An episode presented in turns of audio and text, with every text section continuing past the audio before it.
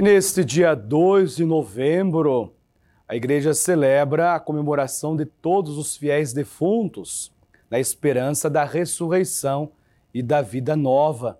Vamos acolher a palavra de Deus, a palavra que conforta o nosso coração, que nos coloca diante da esperança da ressurreição e da vida nova.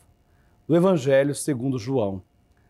Naquele tempo disse Jesus a seus discípulos: Não se perturbe o vosso coração Tendes fé em Deus, tendes fé em mim também.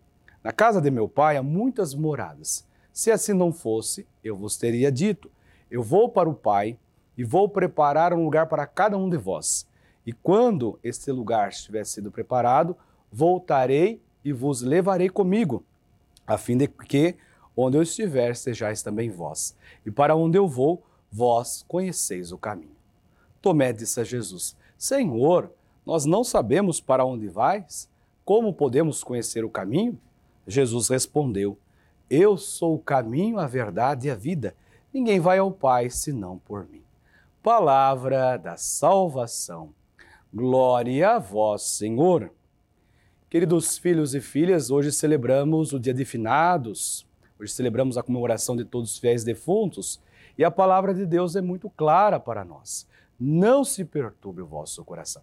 Tendes fé em Deus, tendes fé em mim também. Diz Jesus: Na casa de meu pai há muitas moradas. Se assim não fosse, eu vos teria dito. Jesus não mentiu para nós. Jesus não nos enganou. Ele vou preparar um lugar para cada um de vós. O Senhor prepara um lugar para cada um de nós na casa do Pai, na morada definitiva. E quando, eis o grande mistério da passagem, o quando pode ser daqui a alguns minutos, algumas horas, alguns dias, algumas semanas, alguns meses. O quando estiver sido preparado, Jesus chama para participarmos dessa santa habitação. Quando? Eu levarei comigo, vos levarei comigo.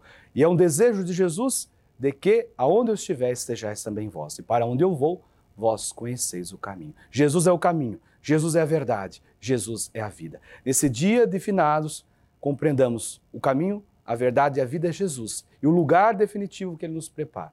A morte não tem o poder de matar o amor que nós sentimos pelas pessoas. Nós continuamos amando, por isso que para nós custa. Mas não é um dia de tristeza, é um dia de saudade, de esperança na vida eterna. Dai-lhes, Senhor, o repouso eterno, que brilhe para eles a vossa luz. Que os nossos irmãos, já falecidos, pela misericórdia de Deus, descansem em paz. Amém. E desça sobre vós, sobre a sua família, a bênção, o conforto e a paz e a esperança do Deus que é todo-poderoso, o Pai, o Filho e o Espírito Santo. Amém. A batalha é grande, mas a vitória é certa.